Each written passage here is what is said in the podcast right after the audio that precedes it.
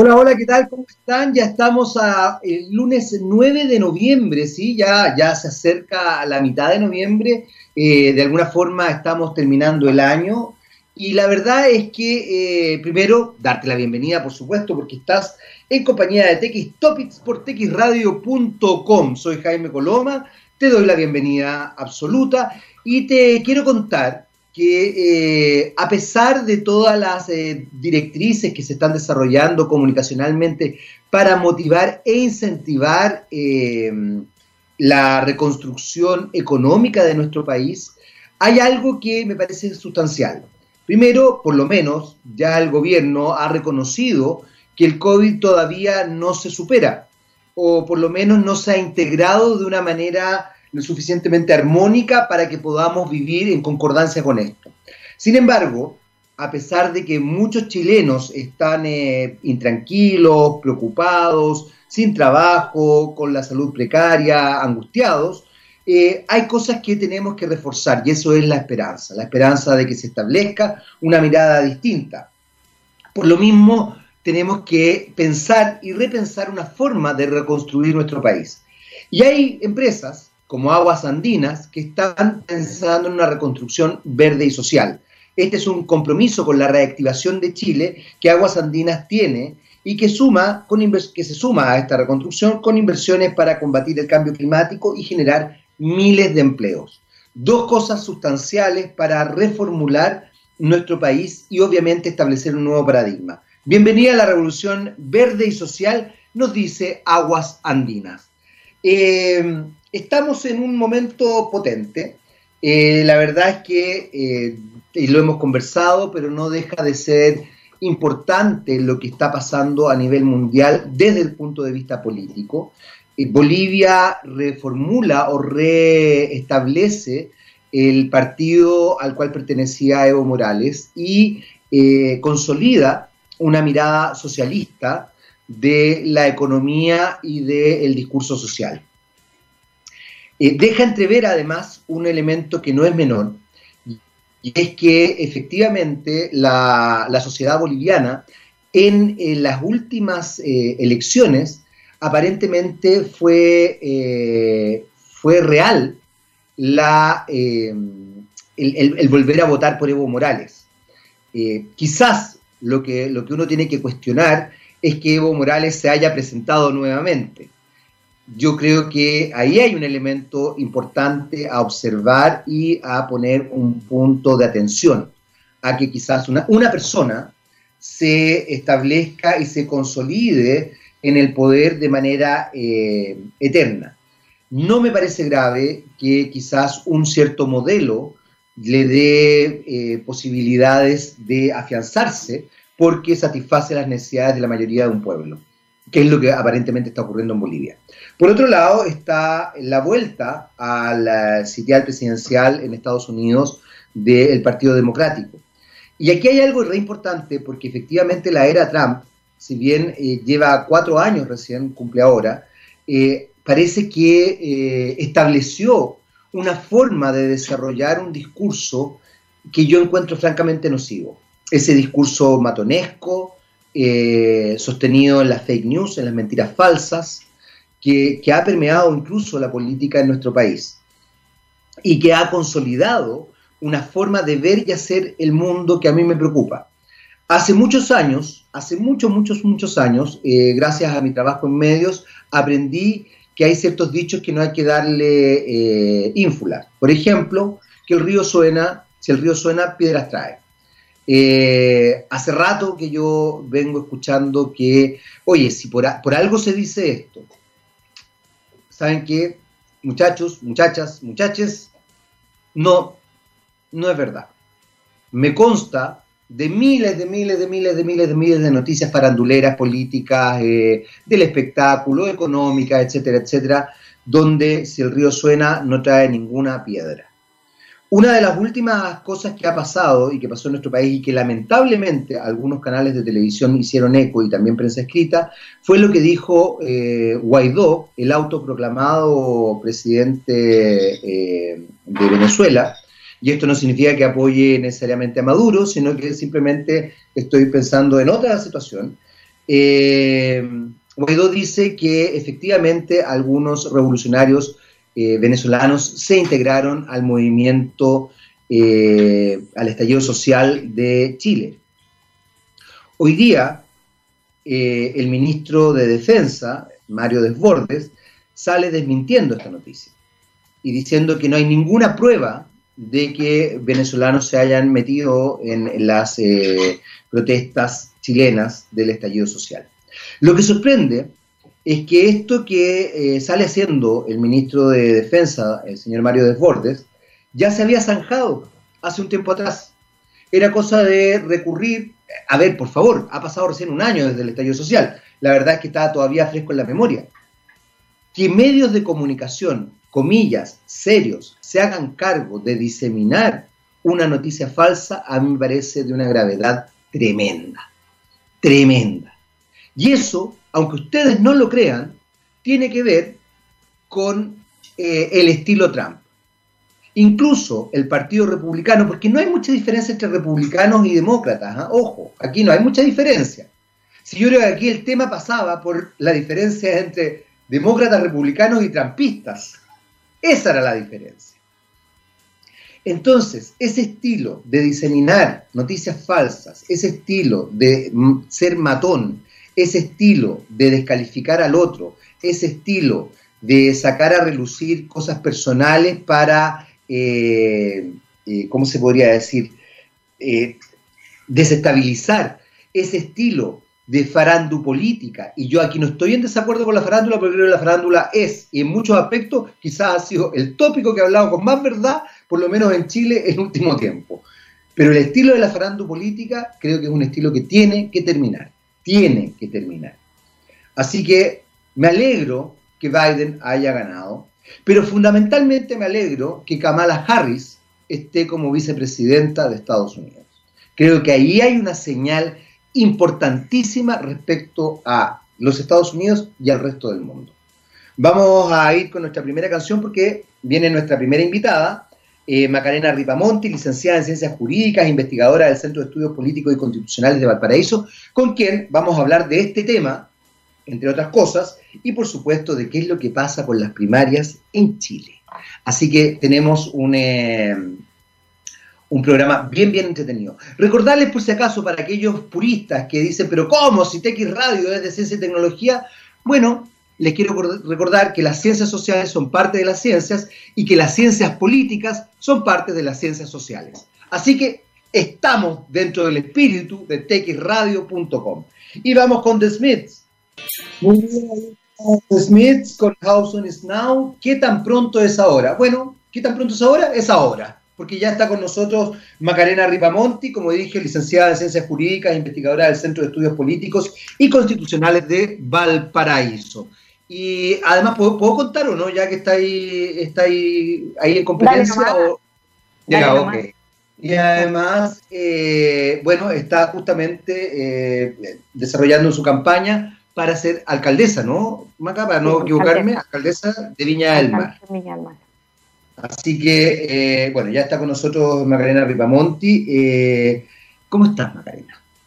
Bien, un poco ajetreada, la vida ha cambiado. Mi voz tiene una disfonía leve, yo creo que tú la puedes escuchar. Pero eh, bueno, es nada. Muy sutil, como, alguna vez, yo no sé si tuviste alguna vez Friends.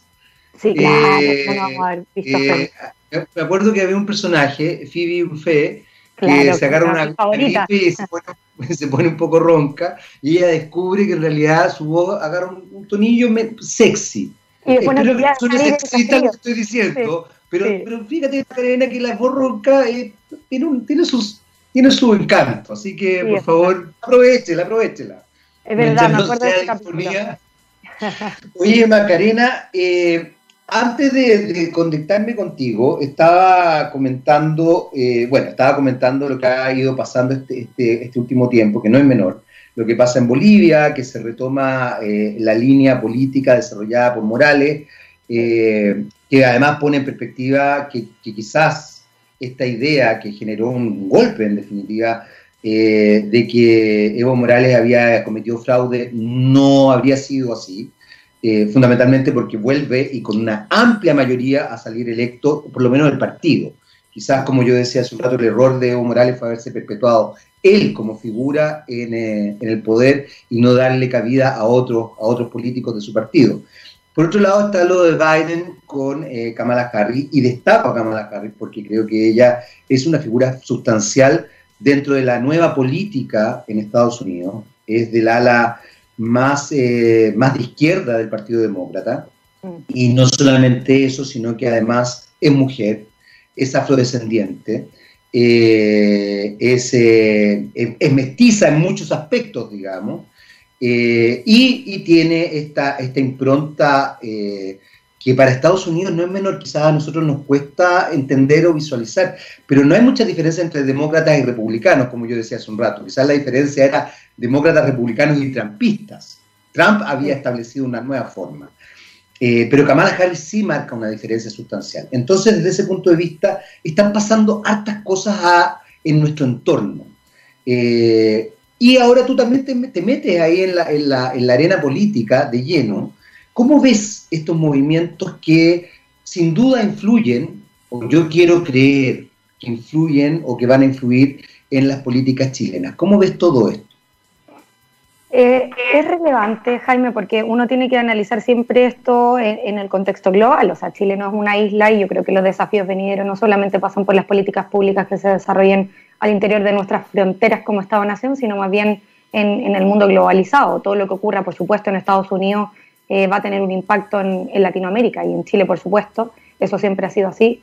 Y, es muy relevante lo que ocurre. Eh, bueno, el la recuperación de lo que ocurre con el socialismo en Bolivia y también la, histórica participación electoral y, el resultado que ocurre en Estados Unidos, yo creo que no es menor lo que ocurre, o sea, 150 mil millones de votantes.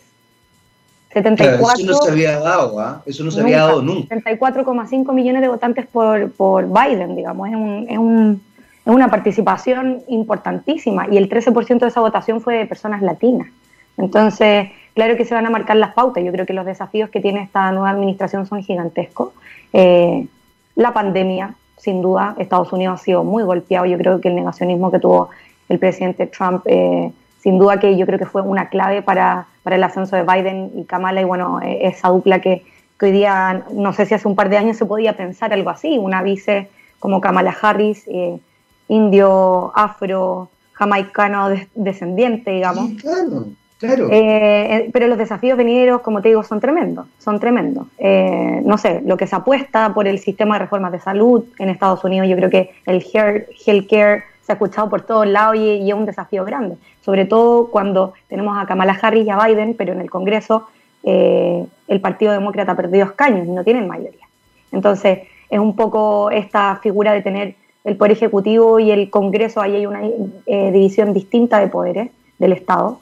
Eh, pero también los desafíos venideros van a ser muy grandes. Eh, y, trabajar también con el descontento de, por ejemplo, la población afroamericana, que tiene una esperanza muy grande de lo que va a ocurrir con esta representación de Kamala Harris. Eh, y, no solo Kamala Harris, yo creo que también hay impactos grandes con lo que ocurre en el Senado, con Sarah McBride, que ha sido activista por, muchos años LGTBI. Entonces, claro que esto es un, es un movimiento telúrico para para cómo se va encauzando este ajedrez político. Yo creo que va a tener un impacto bien grande. Y podemos hacer ciertas como líneas, líneas en conjunto de lo que está ocurriendo en Chile, yo creo que absolutamente provocadas, porque igualar la, la situación que ocurre en Estados Unidos y Chile es bastante difícil, pero tensionando un poco ciertas ideas, yo creo que primero, este récord histórico en las votaciones puede tener eh, un correlato con lo que ocurre en Chile para el plebiscito, en el fondo, una respuesta importante de parte de la sociedad que dice, esto no lo queremos más. Hay que ver si es que esto tiene algún correlato también con el sistema, y mucho se ha hablado ahora últimamente del sistema eleccionario y del sistema institucional, o simplemente radica en un descontento con la figura de Trump. Yo creo que en Chile lo que ocurre no es que el descontento principal sea Sebastián Piñera, sino que más bien es un agotamiento completo de la institucionalidad. Entonces, en ese sentido, podrían haber ciertas diferencias. Pero también lo que ocurre con, con el fenómeno que tú muy bien decías, o sea, Kamala Harris en una vicepresidenta, Sarah McBride, también Alexandro Ocasio Cortés por el Partido Demócrata que se elige nuevamente allá los diputados.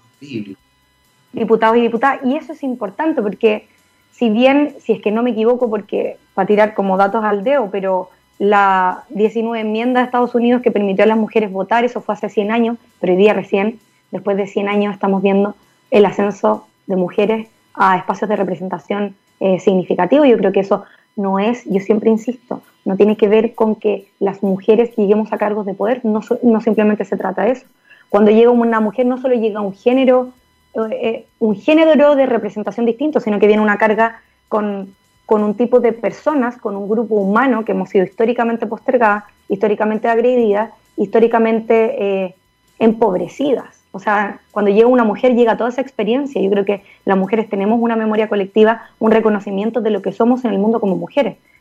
Las mujeres en el mundo están empobrecidas, las mujeres en el mundo eh, todo el tiempo están sujetas a desigualdades que son estructurales. Las mujeres en el mundo soportamos la carga de los cuidados permanentes en el hogar. Las mujeres en el mundo ganamos menos por realizar un trabajo igual al de los hombres.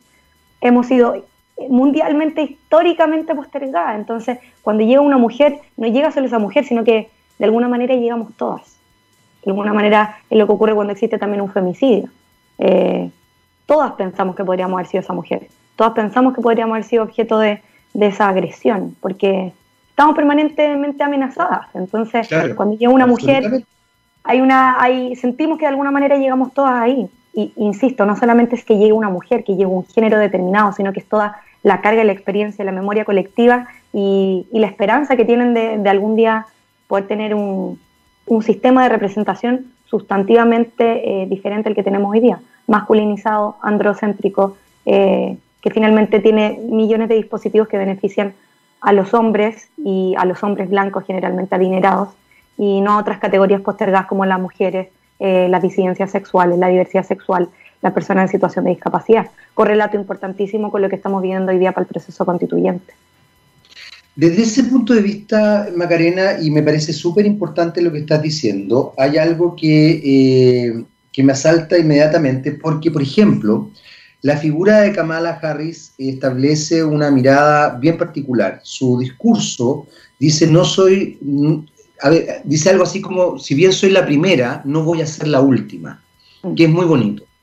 Eh, y efectivamente es algo muy, muy importante. Nosotros tenemos la experiencia de haber tenido dos veces una presidenta en Chile, Michelle Bachelet, que también creo marcó una, una instancia importante en Latinoamérica y en el mundo desde cierto punto de vista. Una mujer socialista, eh, separada, con, a ver, con miles de detalles simbólicos que establecen lo que, bueno, con una historia tremenda política, eh, con su madre, con su padre asesinado por la dictadura, etcétera, O sea, de verdad una carga, como tú bien dices, histórica muy potente. Sin embargo, eh, eso que podría haber cambiado la mirada real de nuestra, de nuestra sociedad, eh, yo siento, y aquí corro por colores propios, no se generó eh, con la profundidad que yo habría esperado.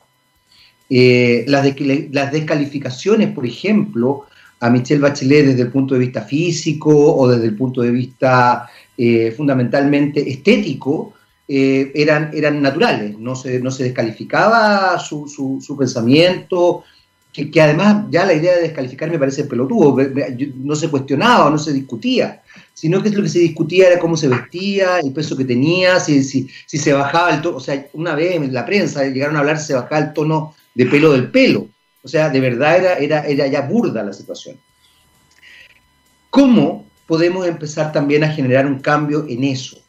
Porque, porque creo que eh, creo que los impactos estéticos se han, se han, posicionado o se han enraizado muy fuertemente en nuestra sociedad. Yo ahí sí temo, temo mucho, y lo decía también al principio antes de contactarme contigo, eh, que esta farandupolítica que, que posicionó fuertemente Trump eh, se arraigó en, el, un estilo, por lo menos en Chile, muy fuerte. O sea, yo he visto a políticos y políticas eh, desarrollarse en, sostener mentiras.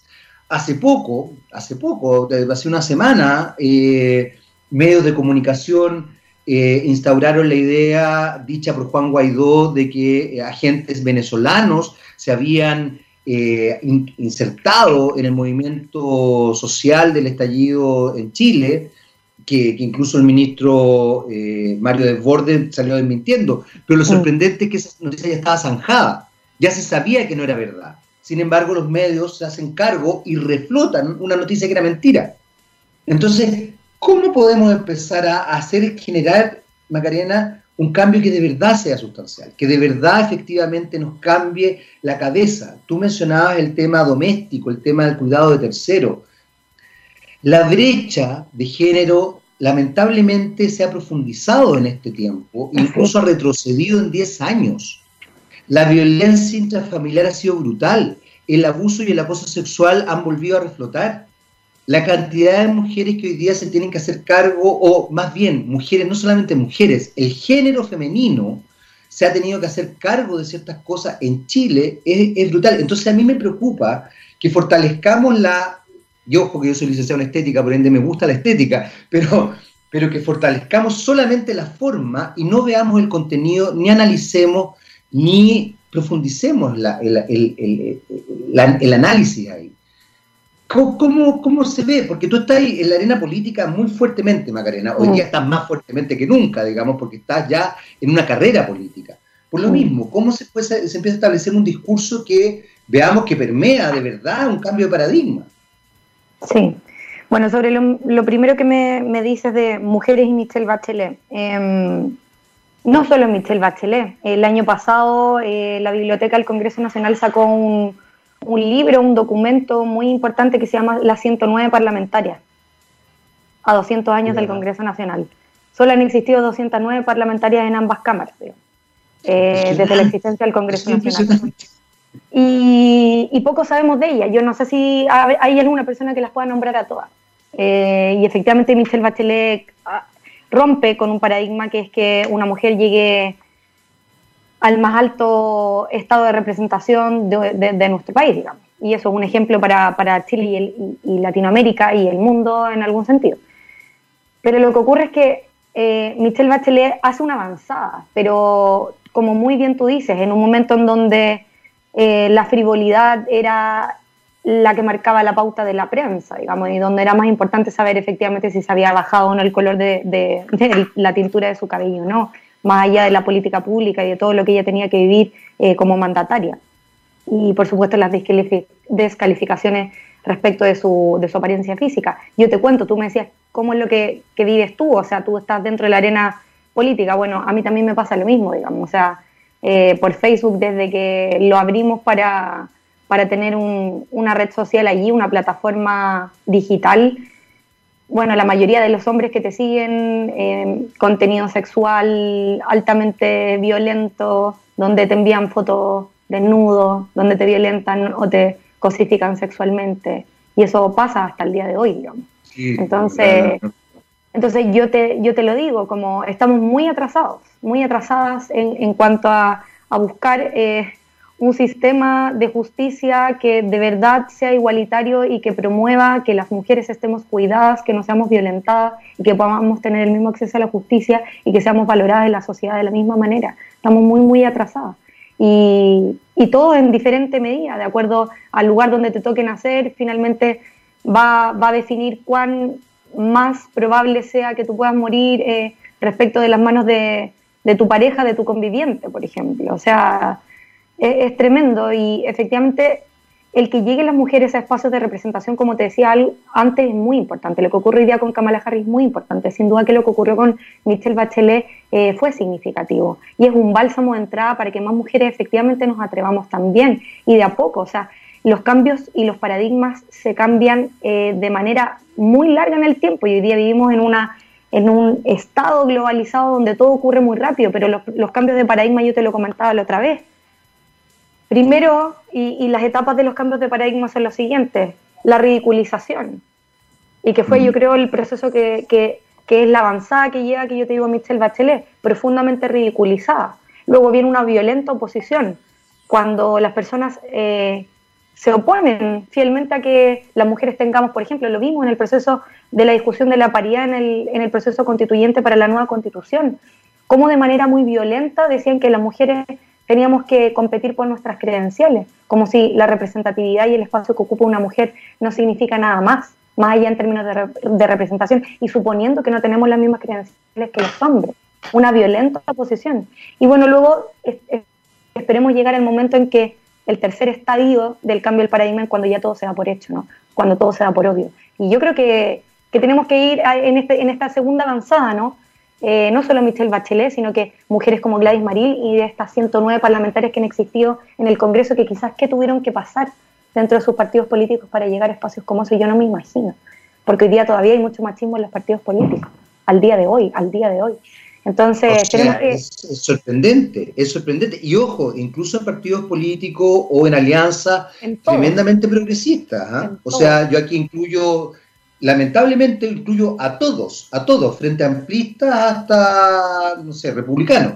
Evidentemente ciertas alas son más machistas que otras, las otras están cuestionándose, pero lo que tú dices es brutal, y es brutal, o sea, uno que, uno que escucha de repente y que escucha incluso voces jóvenes, uno queda así eh, y, y progresista, estoy pensando en voces jóvenes progresistas, y uno queda como, a ver, ¿de verdad? ¿De verdad estáis diciendo esto? ¿De verdad piensas eso? ¿De verdad tu discurso público es este, pero tu, actitud privada es esta otra?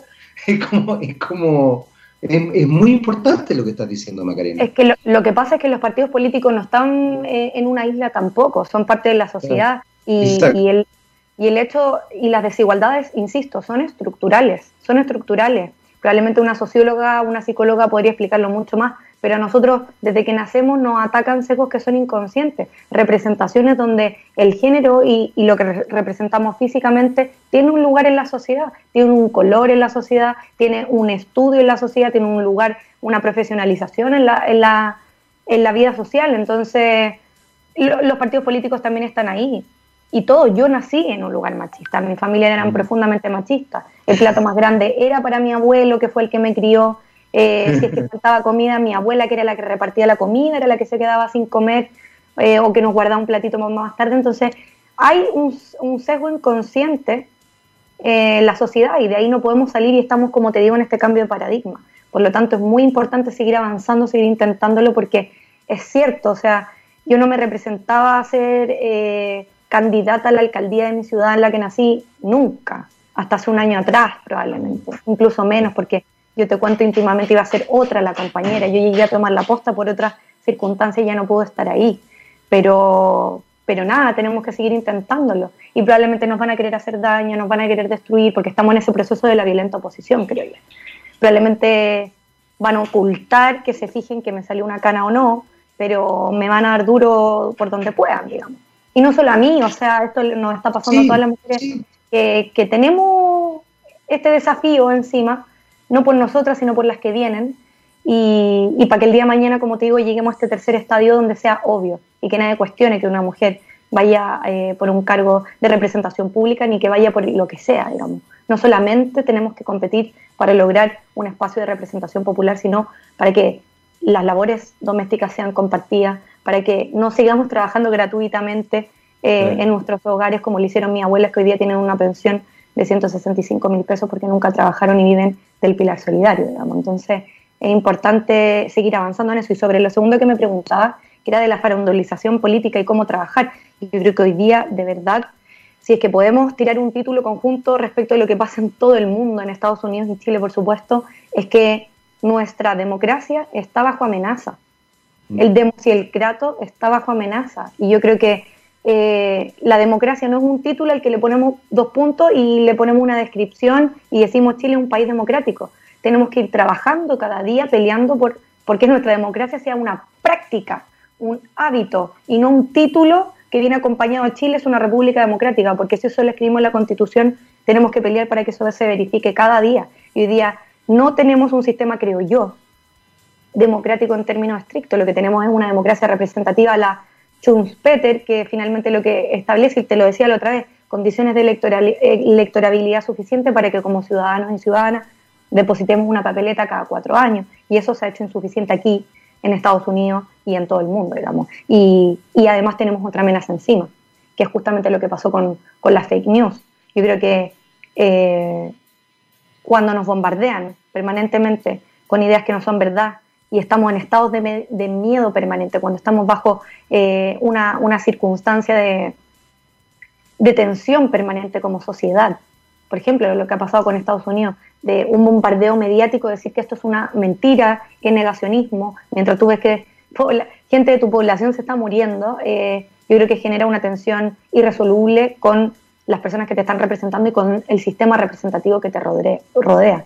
Entonces, hoy día yo creo que las fake news, el manejo mediático de las noticias y de aquello de que es verdad y de aquello que es mentira, es, es una amenaza permanente a la democracia. Y yo creo que, como decías tú, eh, no solo tiene que ir en los discursos, sino que tiene que ver con una práctica de verificación de aquello que decimos. Ojalá que podamos avanzar en que la democracia y la práctica política pueda ser más transparente y verificable y eso pasa, sin duda, por entregar herramientas de educación a la población para que ellos se la puedan apropiar. Y llegue quien llegue a decirte lo que sea, las personas tengan las herramientas para poder verificarlo y no convencerse, porque hoy día es una amenaza. Yo lo veo con mis abuelas que ocupan principalmente WhatsApp y mi hijita, esto es verdad, llegan, pero las cosas más atroces del mundo y, y, tenemos que dar la pelea a todos y tomarnos en serio lo que eso significa, porque nosotros, nosotras aquí, Gabriel y Jaime, que, que se ríen de lo que digo porque probablemente les pasa lo mismo con sus abuelas y abuelos, eh, nos reímos porque tenemos acceso a nosotras, pero ellas viven y representan una realidad distinta.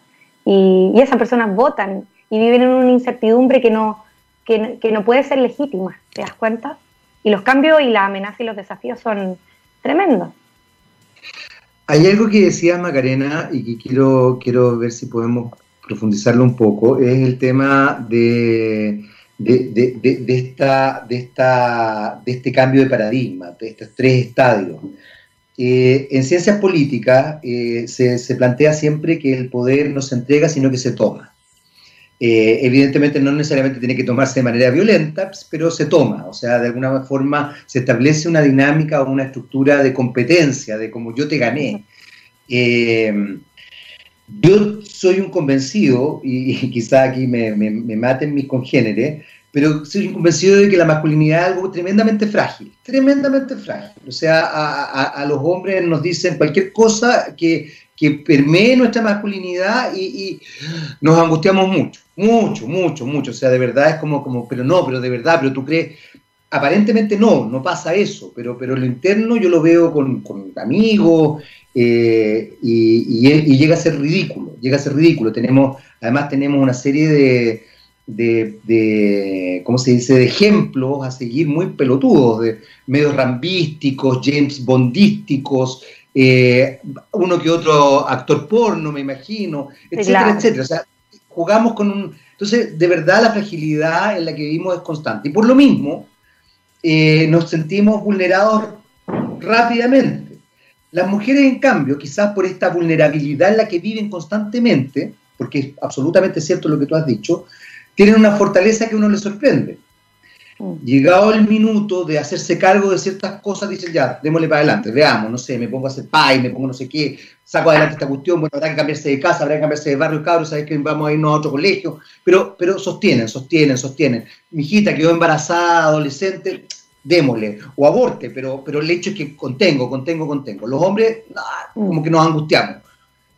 Ahí hay un cambio bien radical, pero también hay un cambio comunicacional que es bien perverso porque por otro lado, esta misma fortaleza de las mujeres sostiene la idea de, que a los hombres siempre es como, tú no te metas en esto, tú no hagas esto, por ejemplo en lo doméstico. Y también se sostiene la idea de, entonces, mi marido me ayuda, por ejemplo. No es, no es un partner, no es, no es de a dos. Los cambios son sustanciales, y aunque uno no lo crea, estos cambios sustanciales que son sutiles y que tú lo mencionabas hace un rato, son tremendamente políticos también, políticos comunicacionales. Eh, ¿cómo, percibes tú que se genere ese cambio?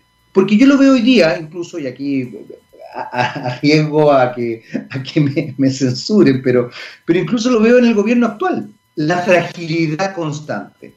Y vuelvo incluso a esta idea de la farandupolítica, porque, porque es muy atractiva desde el punto de vista del impacto estético, que es donde se sostienen o donde se han sostenido los medios de este último tiempo. La sociedad del espectáculo ha permeado fuertemente en Chile y en el mundo. Entonces, la política, sobre todo ahora que no existe la farándula o que, o que la farándula está negada como instancia, ¿de dónde recojo el sentido del espectáculo? De la política, de lo social, eh, lamentablemente incluso de los feminicidios. Entonces es brutal esa, esa instancia.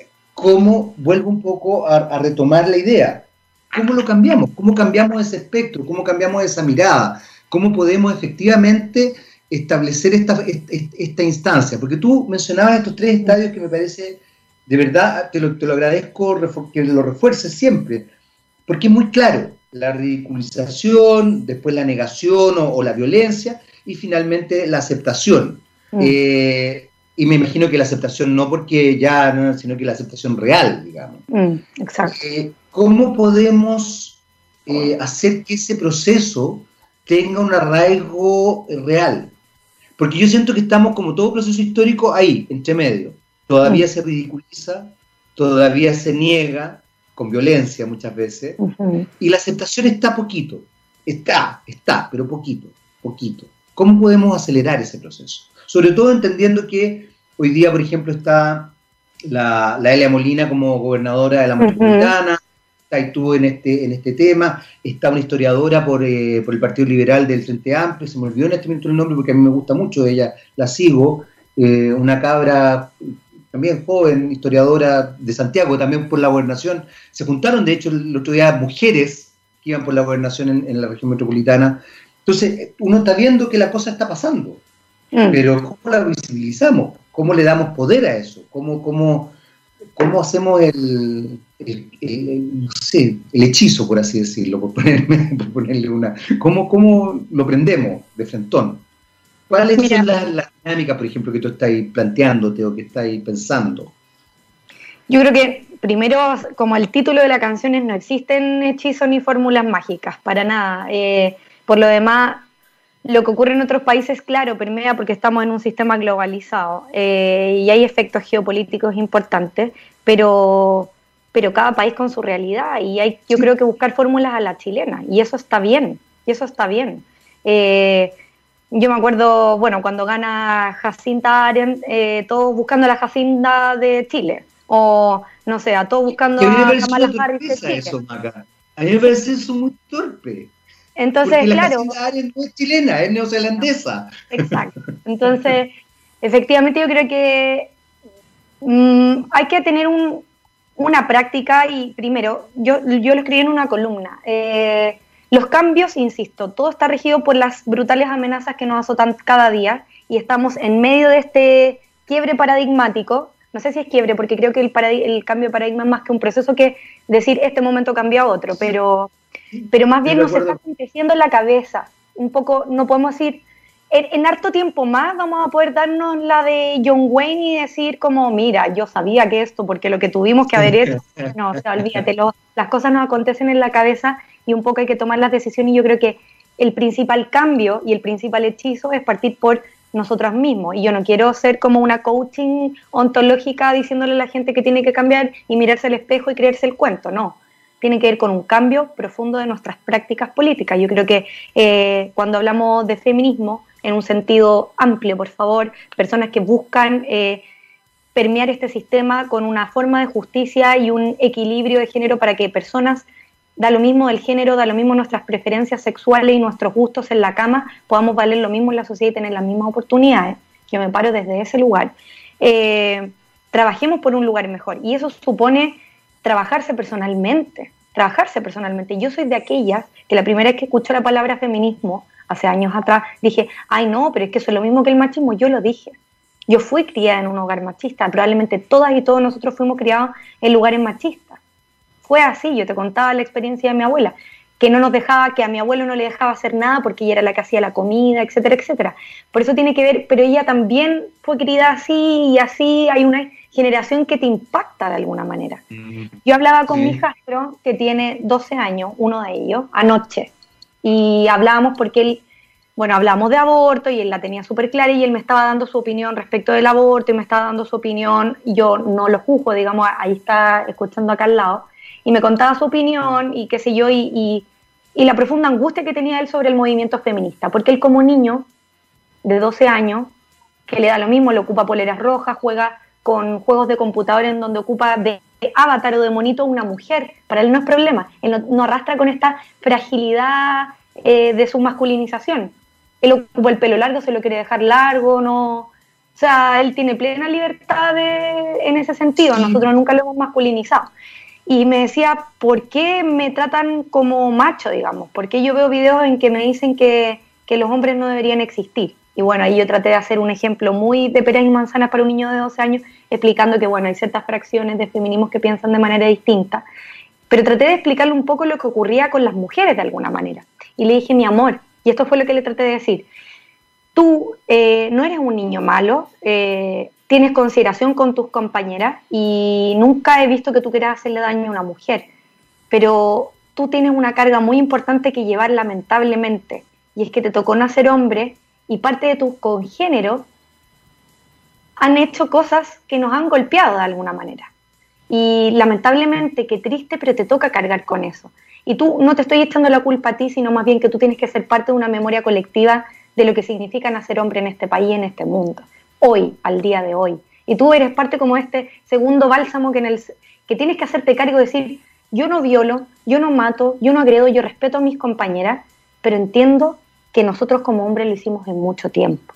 Y yo creo que eso parte primero con una práctica personal, de tener una memoria colectiva ustedes como hombres, y decir, ¿por qué carajo tengo que cargar con, este tipo de masculinidad? ¿Por qué tengo que cargar? O sea, lo veía el otro día eh, repitiendo los 80, esta serie tan buenísima, cómo sufría el personaje principal que llevaba la carga de su familia de no tener trabajo y de sentir el peso encima de tener que cargar con, esa, valga la redundancia, carga económica de su familia. Él solo, ¿por qué?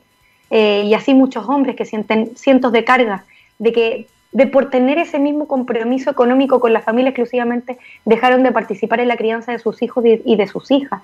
Eh, entonces, hay que cambiar algo que es tremendo, que tiene que ver la forma en cómo nos relacionamos. Yo creo que el, hechizo, principalmente, y volviendo a la conclusión de lo que tú me decías, es partir por nosotros mismos y tratar de impactar nuestro entorno. Eso es trascendental. Y el mejor ejemplo es que la estética también sirve. La estética camina por una vía, las prácticas políticas por otro, las prácticas personales y de nuestra familia en otro sentido. Y todo tiene que eh, coincidir en un momento de sincronización. Los cambios estéticos funcionan. Y el mejor ejemplo es lo que ocurrió con las tesis, mm. que se tomaron el poder de, de alguna manera haciendo un acto performático que llegó al mundo, que llegó a todo el universo, en donde Turquía mujeres se fueron detenidas, digamos fueron presas por hacer un baile, un baile con una expresión artística, estética impactante y que tocó el corazón de todas las mujeres del mundo porque como mujeres en el mundo tenemos una memoria colectiva. A todas se nos paraban los pelos y nos quedaba la canción dando vuelta porque quizás alguna mujer no me han a, mí no me han violado, pero yo no digo, ah, a mí no me han violado, entonces como mujeres no tenemos problemas, ¿te das cuenta? Tenemos una memoria colectiva, nos reconocemos, nos reconocemos. Pero ustedes dicen, no, es que yo no he violado y no pueden comprender lo que significa ser hombre. ¿Te das cuenta? Tiene que haber una memoria colectiva como hombres y un desafío para las generaciones eh, de los niños que vienen, que no, no están comprendiendo esto. Entonces, yo creo que no hay hechizos, pero las prácticas particulares de nuestros hábitos personales eh, pueden subir hacia arriba. Pueden pegar hacia arriba de la institucionalidad en las estructuras más grandes, puede pasar. No solo la economía define hacia abajo, sino que nuestros hábitos personales definen también hacia arriba. Y yo creo que hay que trabajar en eso, creerse el cuento, estudiar, eh, criticarse a sí mismo. ¿Por qué pienso esto? ¿Por qué tengo esta práctica? Eh, y a todos nos cuesta, todos tenemos salidas machistas, todos tenemos prácticas que, que son detestables muchas veces, que guardamos en la cabeza, todas, todas y todos, todo. O sea, quien lo diga, que no, que no lo reconozca miente, pero hay que trabajarlo.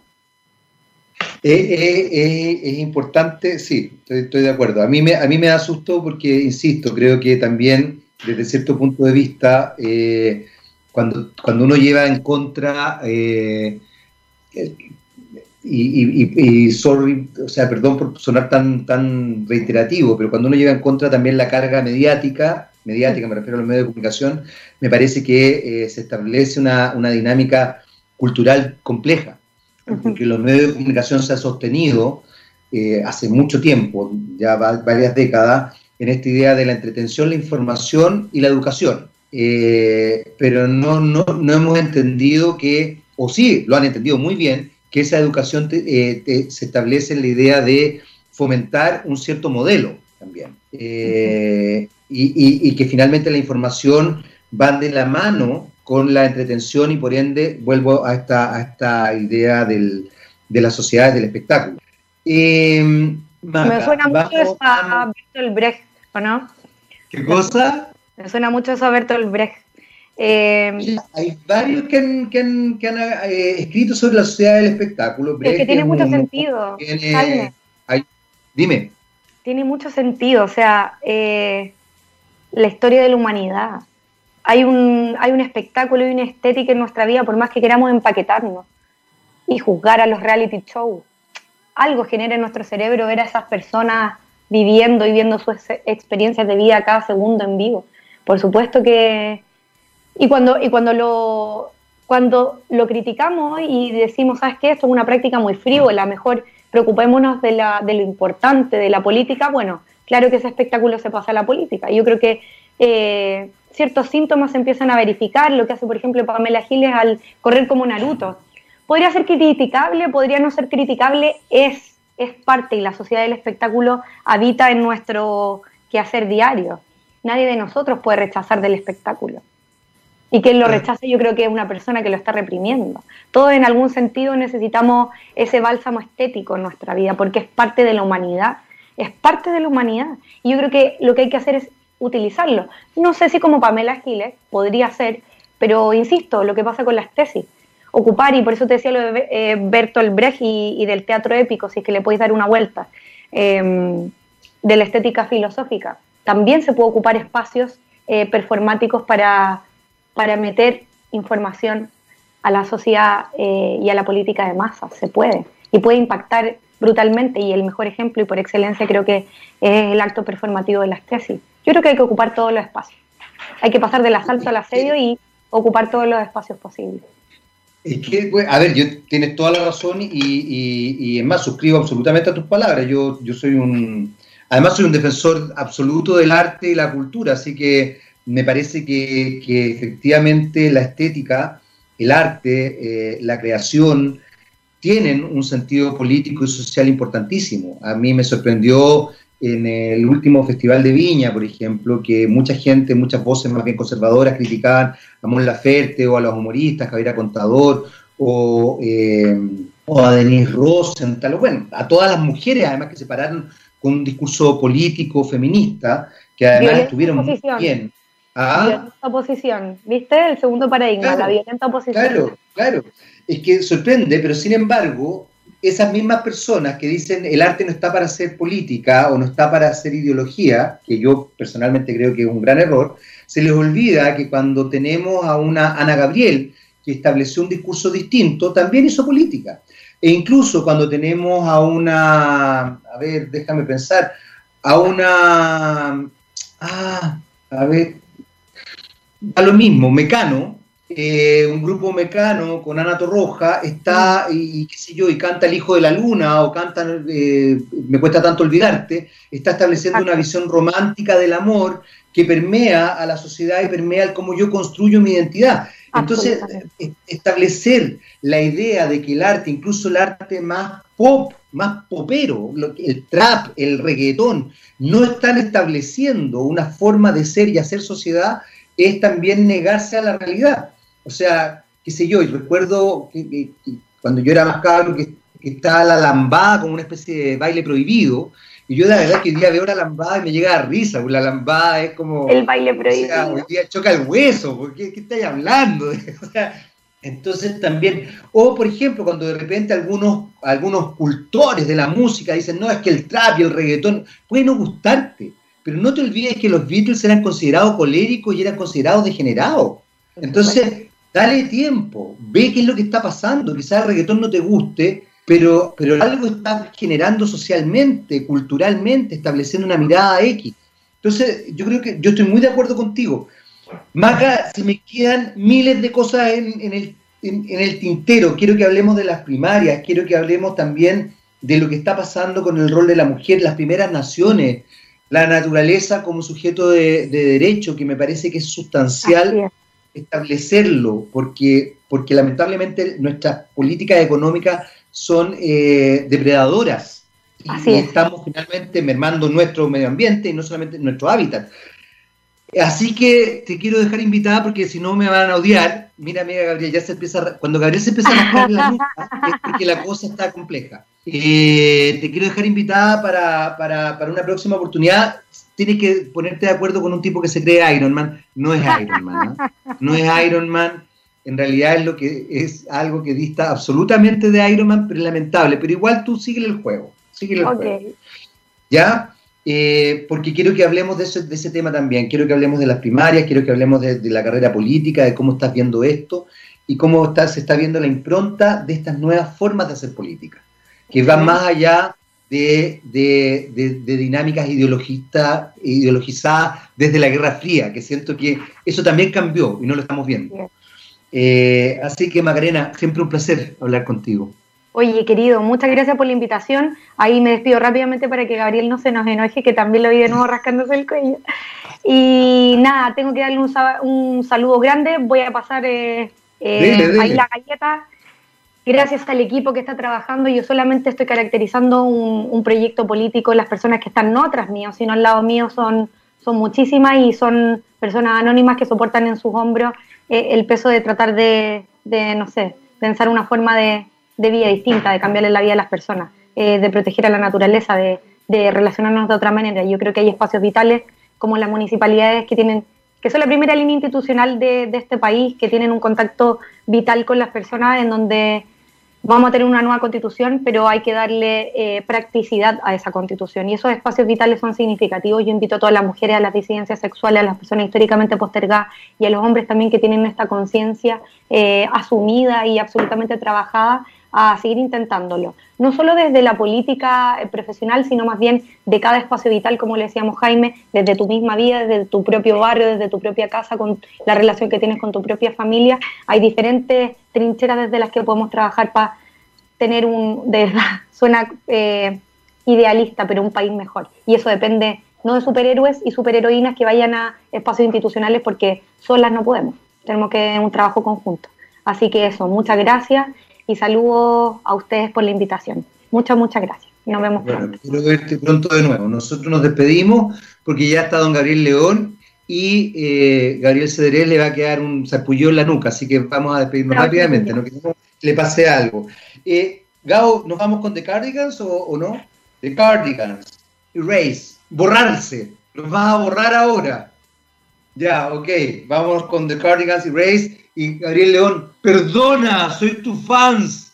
Gabriel León con Rockstar viene a continuación. Chao, chao. Hasta miércoles.